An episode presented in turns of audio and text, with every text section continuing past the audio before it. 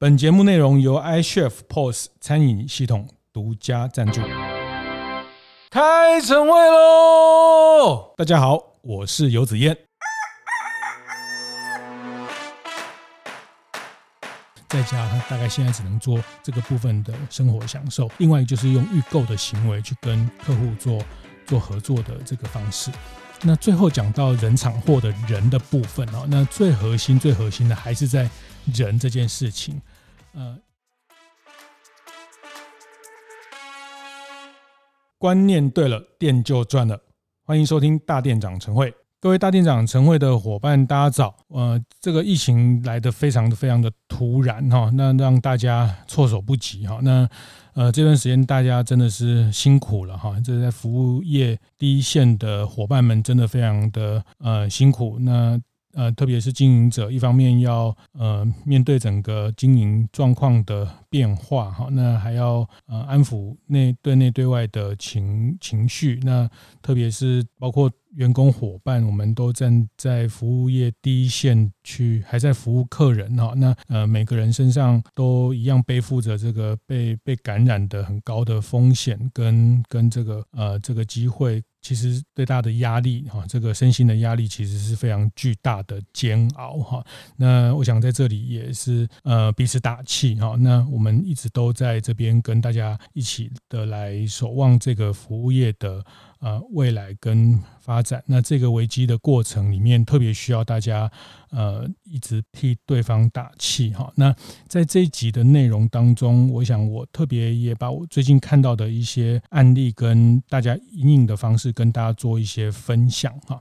那呃，我想我想还是要先。强调一下，我觉得疫情不会是世界末日哈。那呃，因为台湾相对比较晚开始进入了社区的感染爆发哈。那呃，不幸的大幸是说这些事情可能国外呃，美国也好，对岸也好，这个大陆也好，在其实一年前、一年半前都已经呃预演了我们接下来在面对的事情哈。那所以呃，我们在疫苗之外的这些生活的。改变经济的改变，其实在呃很多国家都发生过了哈。那大家都很多的学习的经验啊。那其实呃这些经验都可以让我们在面对这些呃危难的时候，可以有很好的参考哈。就是说，嗯，我们接下来正在面对的这个服务业也好，或是商业经营的困难，其实别人都已经经历过。那我觉得有一些经验可以看得到这件事情会怎么发展哈。那它不会是一个不知道该怎么，或者说。我从来没有，我想去年的第一次的冲击会比较有这个感觉，好像突然不知道怎么应变。那这个是。呃，黑洞有多深，好像看不到底哈。那但是，我想我们在这个阶段，呃，国外的很多经验，其实他们都已经帮我们走过了这个过程，是在台湾这个阶段可以去呃比较快能因应的部分。那在这段的疫情这一两个礼拜，呃，可能这个大家会看到餐饮服务业的直接的重创啊，因为呃说全台湾的这个商场跟啊餐饮业都不能内用啊，那只能外带外送。那这这。对很多呃重视体验服务的部分，呃，其实带来很大的伤害哈。那相对比较呃比较是一个呃这个刚性需求的，像便当店啊，这个麦当劳啊，我我看这个他们。反而是大排长龙哈，因为 大家需要这些快取的服务哈。那像麦当劳、得来速，这个每一家店几乎都是大排长龙，因为这个是在这个疫情下最安全的餐饮的解决方案哈。所以呃，这个也是以麦当劳这样的商业模式，它非常的有能去应对的一个呃很强很强的模式的一个呃做法哈。那呃，但大部分的餐饮服务业在这一个部分只能依靠外带。外送，那甚至更或者是宅配线上，去找到新的这个商业的机会。那这个。那其实，呃，我看到有更辛苦的、更惨的，比较最近还少一些人讨论的。其实像呃，美体美容啊，这个按摩行业哈，那呃，像在台北六星级啊，像台中还有在呃台中开始的泰金店啊，台湾也有十几家店哈。那呃，他们其实甚至在呃还没进入到三级之前，就已经政府就通令他们要停止营业哈。所以呃，像美发业也是哈，因为这个。呃，人生接触的服务，那它其实都很多美发服务业，其实他甚至连营业都不能营业，也没有办法做什么外带外送哈，所以这个冲击真的真的是非常的巨大哈。那呃，其实像刚我讲提到泰晶店哈，泰晶店呃，其实我就看到他们呃张总他们在呃的分享，他们就这这一两个礼拜就全部的在做线上的教育训练哈。那这个也是个品牌，它在这个。过程，它其实就让大家虽然暂时没有办法营业，但是在这个时候去做很多教育训练的课程，反而在这个时候安排哈。那呃，像台北我们大店长伙伴的呃法兰斯的这个高总哈，那法兰斯的面包店，那他们也是虽然面包店可以营业，但是他们也是自主的先宣布停业。那停业时间，高总也是安排了同仁们的一些线上课程哈，那像是绘画课哈，呃，我昨天也说，哎，你们在上看到他们。很多员工其实平常也没有机会上什么绘画课哈，那反而这个时候，哎，这在线上去做绘画课，做一些让员工哎做一些舒压也好，或者是学习到一些新的呃创意哈。其实那之后也是整个团队创意，那那也有人做这样的一个，把这段时间拿来做教育训练哈。那我想更多的经营者其实呃会有立即的压力。哦，会有立即的压力，特别是开在呃百货卖场的，哈，几乎呃我听到的，在百货卖场里面的餐饮几乎是衰退的，剩下不到一成，哈，那。呃，非常尴尬，因为百货好像也不能不开，开着其实又不能不去营业，但是好像呃人又根本进不来哦，因为这时候你也不能鼓励消费者进来，那那这个就在百货里面确实非常重创。那大概这个状况，我想这一两个礼拜大家都进入了一个危机管理、危机处理的过程哈。那到一个段落之后，我想这个时候跟大家来谈论一下，我们想呃稍微。静下来，我们去想一下，如果不是如果哈，就是这个疫情看来，这个呃三个月、六个月，可能到今年，我们都要在营业模式上有一个很大的变化，去跟这个疫情的呃这个。呃，伤害跟疫情在冲击去共存哈，那所以我想我们这一集，我想特别呃，我们稍微呃沉淀一下，来思考一下，透过大店长晨会的这个方式，我们稍微沉淀一下。那我想我呃协助大家稍微整理一下，把我这段时间的观察，还有一些经营者的一些做法，我做一些归纳哈。那简单讲，我觉得呃三件事情哈，我觉得服务零售业，我们回到三件事情来看，就是。人、场、货，哦，那这个也是我们在前几集在谈新零售也好，其实我好几集里面都一直谈到了这这个观念哦，就是服务业的这三个因素，不外乎是人。啊，你的客户、你的粉丝啊，有粉丝有财哈。那场域啊，那你在线上经营还是线下经营？还有你的货，你卖的商品的内容哈。嗯，我想这个疫情的变化，就是让大家最重创的是场的部分哈，就是说场域你现在已经没有办法做，以餐饮来说，你没有办法做内用的服务了，以这个媒体。美容呃美发业，它已经没有办法在店内提供服务，你的场域的模式已经被迫必须要做调整，而且你必须要找到新的场域了哈。那这个是从场这件事情看到的哈，所以嗯、我想我们现在就从这三个人场货来来分析哈。那我想也大家也可以对照一下自己的商业模式，在这个过程，我们怎么样去把人跟场跟货这三个呃要素去做更精确的定义哈。那，我们先讲场这个部分哈，就是刚讲的，我们现在不能做内用了，那我现现在只能做外送、外带，或是以餐饮业来说，只做 Uber Eat、做 Foodpanda，那甚至做冷藏宅配哈，那这个都是找到新的厂的做法哈。当然，我必须说，这个不管叫外送哈，就是呃外卖哈，其实呃这时候你还是都得要找到。呃，这个适合的包材，那甚至你要上网做宅配，你还要去买纸箱哈。有时候这个也不是三天两天就可以准备到好的哈。所以这个要说明的是你，你必须得有准备，你才可能去呃很快的转移到另外一个厂去成长哈。那呃，但是这个过程你你必须呃，还是得练习啊。就是这个是在去年二三月这一波的第一波的疫情的时候，很多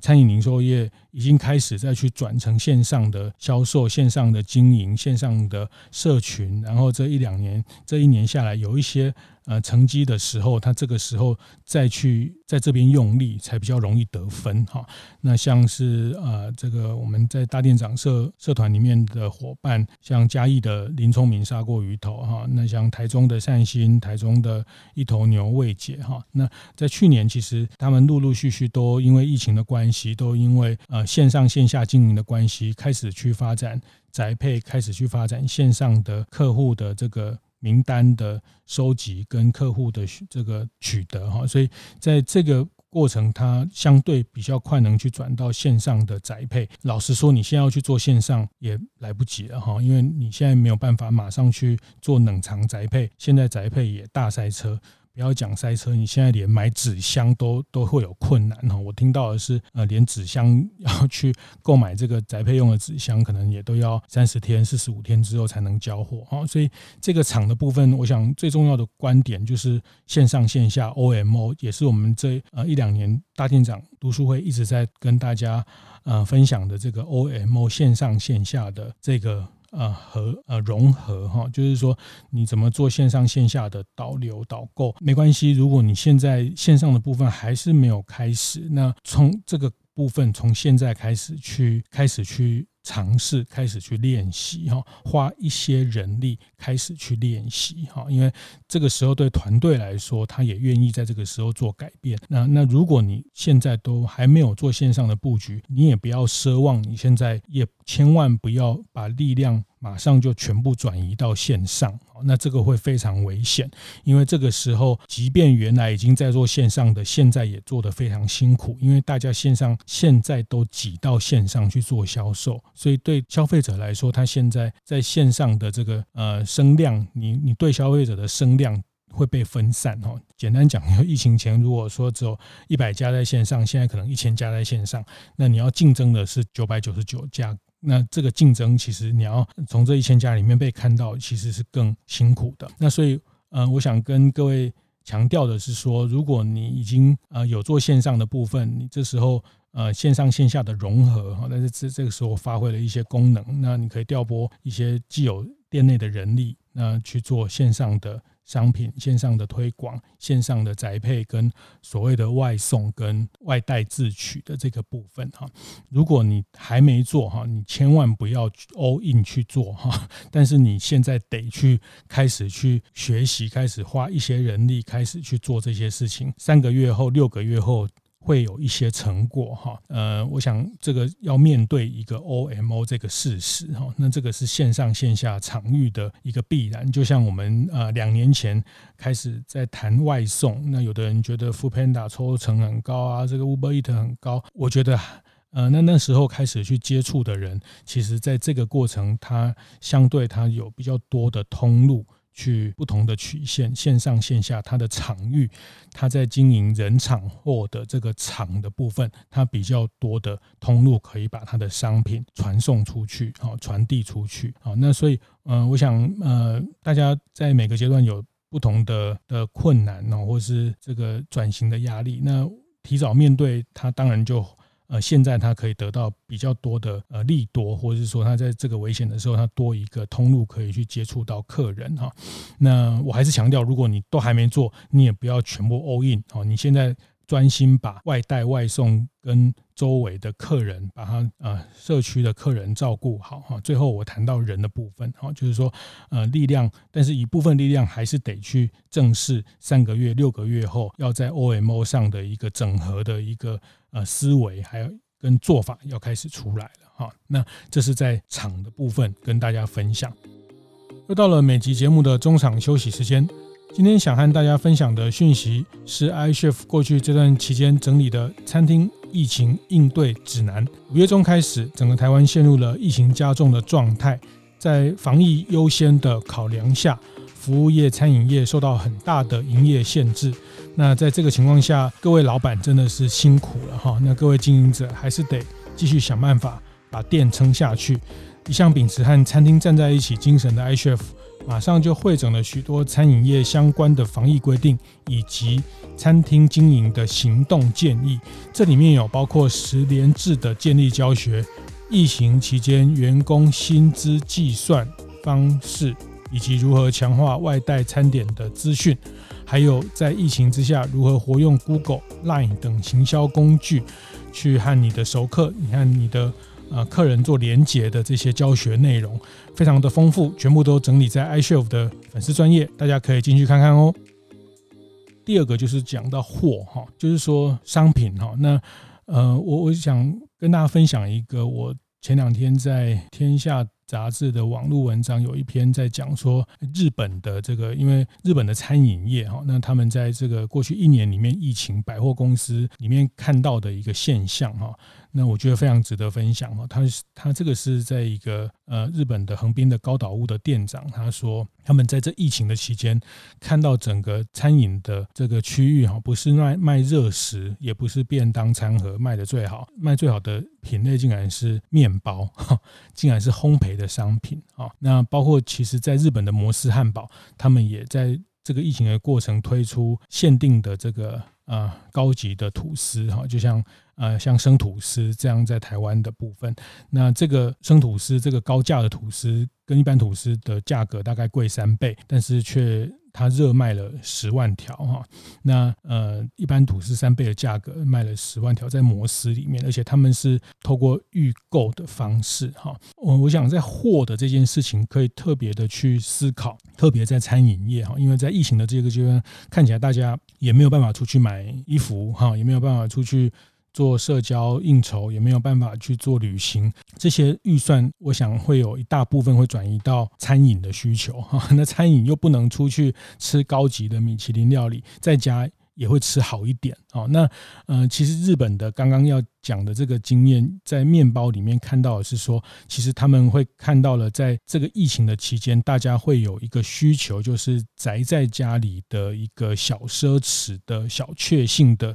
这样的一个需求啊。那在食物的这个需求，因为疫情没有办法出远门，但至少在家里吃点好东西哈。这个是日本的疫情的阶段哈。那对有些人来说，他在家里可能的娱乐，可能主要就剩下看看 Netflix 影集，或者是。呃，做一些阅读或者是做一些静态活动，那其实能找到一些小确幸、小车时，大概吃好一点这件事情是是在日常的食物上吃好一点的，反而是一个在疫情在日本的这段时间看到的需求，所以。这个部分其实可以给大家一个启发，就是这个疫情的时间再持续下去，那当第一阶段哈，就是疫情刚爆发的这个阶段，大家会呃会有一个一个恐慌感，会会去买很多泡面啊，买很多这个这个便利商店、全联的大卖场的面包，但是这个大家都是暂时性的，因为这个持续三个月、六个月，呃，大家的饮食会越来还是要回到一个平常像平常的一个丰富。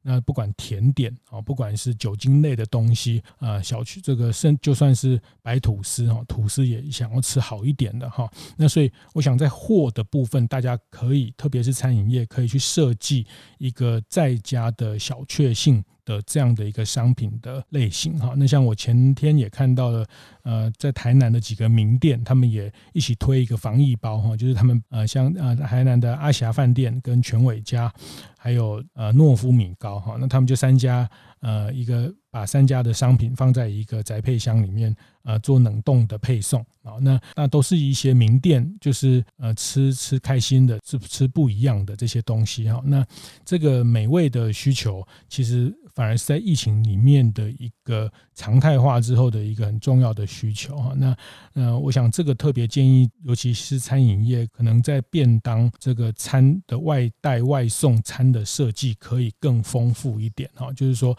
呃，丰富不一定是不是说一个五百块的便当，是说可能便当一样两百，它的呃可以配套一些甜点啊，一些这个烘焙类的东西哈。那我觉得这个。呃，在日本的疫情的过程看得到的，看到的是说，大家会需要一些呃贵一点，但是能好吃一点的东西哈。就是说，呃，这个他们说这个反映了一种消费者的一种呃欣欣喜的商机哈，就是呃或者是说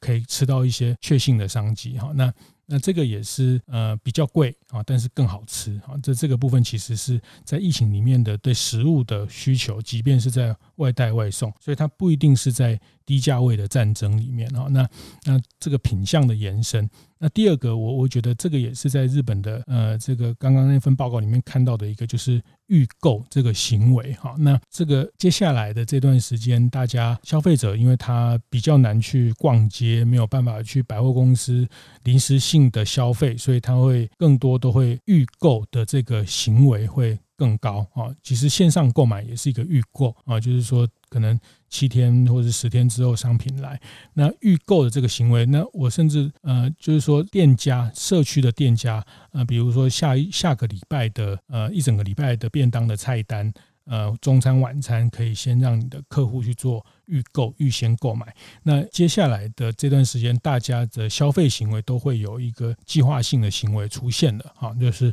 就像呃，他即便是去全联买东西，呃，他也希望他可能就会一一天以前是一天去个两次，反正想要什么买什么，但现在可能两天三天，因为大家希望避免接触的风险，那大家去卖场的频率会降低，那要买什么都会有一些计划性的思维哈。那呃，即便宅配宅配也好，或者是因为大家的冷冻冰箱的冷冻冷藏空间也非常也是有限的哈，所以在这个过程里面，其实人们的消费的行为会走向一个预购的。预先计划型的呃这个这个方向去哈，会有更多的预购的计划型的购买的行为。那对店家来说，其实也是要做计划性的生产哈，因为你现在呃开店的营业时间变短了，你现在可能员工要分 A、B team 上班，你的产能可能要呃没有办法像以前那么多。你以前呃以面包店来说可以做三十种、五十种商品，你现在可能只能做十五种商品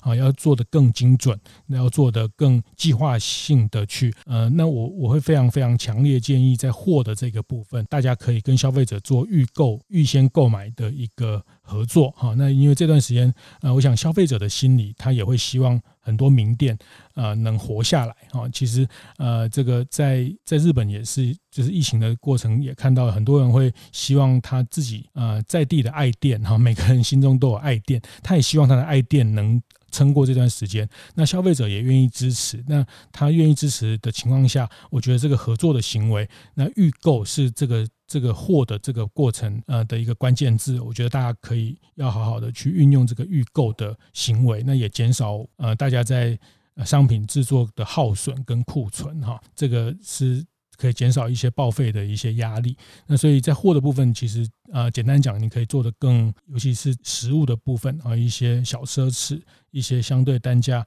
呃比较值吃比较好一点的。他既然要吃，就吃好一点的一个，在家他大概现在只能做这个部分的生活享受。另外就是用预购的行为去跟客户做做合作的这个方式。那最后讲到人场货的人的部分哦，那最核心、最核心的还是在人这件事情，因为接下来的这段时间三到六个月，大家都只能在自己的社区。也好，或是减少移动。简单说，就是说，对店家来说，你大概只能做你邻居的生意，你只能做你熟客的生意了啊。因为这个时候，你大概很难再去做呃什么崭新的店啊，去找到新的客人去做宣传。那这个时候，你做邻居的生意，你做熟客的生意，好，那这个是呃，在人场货的这个部分，回到最核心的呃货。的部分去做调整，回到最后就是人的部分。好，那人指的是你的熟客、你的粉丝关怀、你的粉丝的需求的延伸、你的粉丝的巩固。好，那这个你透过外送、外外带、宅配等等这些服务，包括你的商品的调整，你最后的目的都是要去巩固你的粉丝啊，你的铁粉、你的熟客。啊，那这个是我们撑过疫情，或者是说上一波疫情，大家都看得到，能撑过都是熟客的这个资源，其实是在这个时候非常重要的哈。那所以在这个时候，即便呃我刚刚讲的，就是像我看到的两个例子，也非常值得分享哈。一个是在民生社区的一个步步童鞋哈，那呃因为他们卖小朋友的鞋子哈，那小朋友的鞋子因为。啊，疫情期间这个专卖店就是个啊销量只剩下十分之一啊。那但是他们在社区，在好几个社区都有这样的童鞋，哈，卖小朋友呃这个婴幼幼童的这个小朋友的鞋子。那所以跟妈妈的亲子的关系经营都都非常长久哈。所以呃，那他们这个店，他们就呃这个老板呃洪瑞就很快的去做了一个。在疫情刚爆发的这个阶段，他就做了一个决策，他做了一个选择，他就很快的去啊，把步步童鞋哈，把它变成一个叫步步蔬果园啊，就是说，他就去转做成一个卖社区蔬果的这个集货跟呃这个领货的地方啊，呃，因为他的营业额只剩下一成嘛，啊，所以这个他要么就就只能忍痛的去。撤手，但是它最重要的资源，因为它这呃十家门市最重要的资源是它每年都服务超过万名的社区的客户，所以他抓住了这群客户的人的需求，人的需求哈，就是说把它转成蔬果哦，因为这些亲子这些爸爸妈妈都是重视健康的，都是有蔬果呃蔬菜水果需求的哈，那啊他们那我们对消费者来说还是会。去熟悉的店，还是会去。你平常有在做会员关系，有在做会员经营的，那你只是转成你这个阶段。不一定是买童鞋，你买你的生活物品的东西哈，所以他们不到一周的时间就打造了一个一个，把它转型成一个叫“步步蔬果园”的品牌，那就是利用他们在深耕社区的这个能力跟闲置的人事人力哈，门市的闲置的这个人力，让社区的这个爸爸妈妈可以在地的去呃更多的更方便的去采购到蔬果的需求。那这个是一个例子哈，那另外一个例子呃也是我看到一个朋友，他们有十几。几家这个 SPA 店哈，那那这段时间这些呃 SPA 的美容师这些呃师傅都不能营业，那看起来还有一段时间，不知道什么时候才可以开始营业。那他们就把这十几家店的呃美容师师傅把它转成团妈。那我想这些呃做美容美美发或是媒体的这些店，他们最珍贵就是他们拥有非常深厚的客户关系啊。那因为客人愿意把自己的一些呃身体服务的需求啊、头发的需求、按摩的需求交给你，那必然是有很深厚的客户关系。那既然这段时间做不了生意，那把这个客户关系转换成团爸、转换成团妈哦，就是让这些。啊，师傅，这些美容师、这些老师可以去当团妈去销售，去媒合一些新的商品的合作。这件事情虽然跟他本业完全无关哦，但是我想对于这些呃美容师来说，对于这些呃服务业工作者来说，大家还是需要有业务可以进来，大家还是需要有能生存的这个。呃，业务内容哦，所以这个时候他们呃训练用很快的方式训练他们，然后媒合了新媒合商品哦，让一些商品可以让他们很快的转换成团妈，因为他们身上手上每个人都有一一串的熟客的名单哈，那把这个名单做转化，那我想对于他的熟客来说，他也非常乐。于去支持，在这个疫情期间去支持他的这个呃喜欢的店，或是他这个认同的师傅、认同的呃这些设计师，让他们希望他们能活下去啊。所以呃把把这样的人的关系转换成团爸团妈，那最后还是一样。呃，巩固在这个铁粉的事情上哈，那我想这个都是一个呃两个例子让大家去参考，就是说你当你的呃业务内容它完全没有办法，你你连场都不能经，你没有场域可以经营了，你的货也没有办法转了哈，那你还有人的时候，你当你只有人的时候，你只有客户关系的时候，那这个客户关系他去做商品的呃另外的不同的商品的购买，让。成为一个团爸团妈微商的角色哈，这个微小的微微商的角色，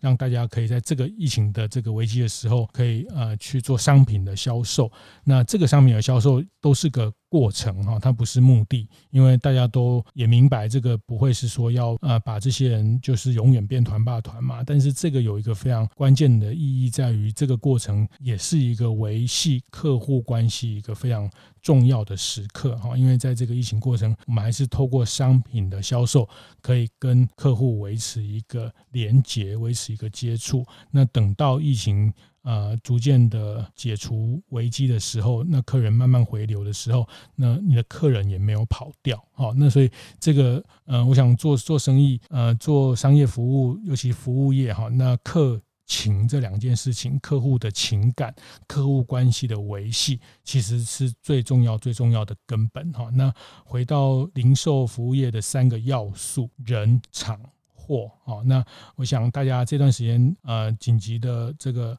危机处理到一个阶段，我们可以稍微呃静下来，去稍微再冷静的去想一下，在人、在场、在货上面，我们的商业模式可以怎么样的。去做调整，也不是要去马上颠覆，或是马上变成另外一个商业模式，因为你也学不来，你也变不了哈。在这么短的时间内，那比较能顺利的转化到一个要跟疫情长期共存的一个商业形态，那这个是这个阶段各行各业啊，其实都必须要去看待，必须要去面对的哈。那有些啊店家上一波很积极的去转变啊，那我想也恭喜他们哈，就是这一波他们就。比较有更多的武器跟更多的呃这个呃通路跟去去去转变成他们的呃找到他们商品可以出去的一个的路径哈。那包括像线上哈，那有的人开始去尝试像做这个呃商品的呃这个自自动贩卖机 哈。那这个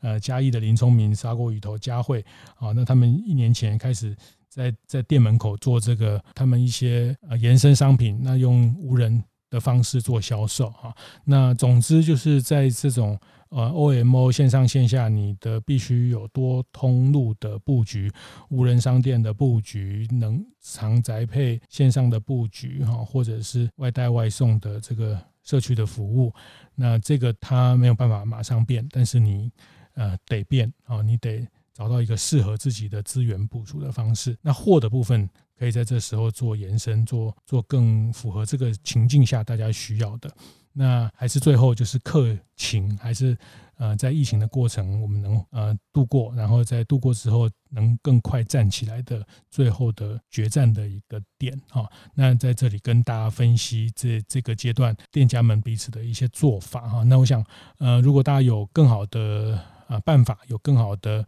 呃解决方案，我们也可以在呃欢迎大家随时在社团里面，在大店长晨会的 FB 社团，或者在赖群里面，大家呃互相激荡、互相讨论哈。那我自己其实这几天也在跟一些店家。啊，做一些联系哈，就是说跟店家之间可以可以做成一个什么样的串联，在一个在地的店家，可以比如说呃卖烧肉的便当，烧肉便当店可以跟面包店，可以卖优格饮的店，大家可以做一个什么样的串联，或互相做预购跟取货等等哈。那这个也是这段时间我也呃开始，我们几也找了一些店家来做一些尝试哈。那我想有一些任何一些新的合作的方式或者是一些解决的可能，我想我们也很快会跟大家做一些分享，在这个里面大家一起找到新的出路哦。那当然预祝大家能很顺利的走过这个疫情啊。那呃，大家在服务业第一线服务也要千万千万也要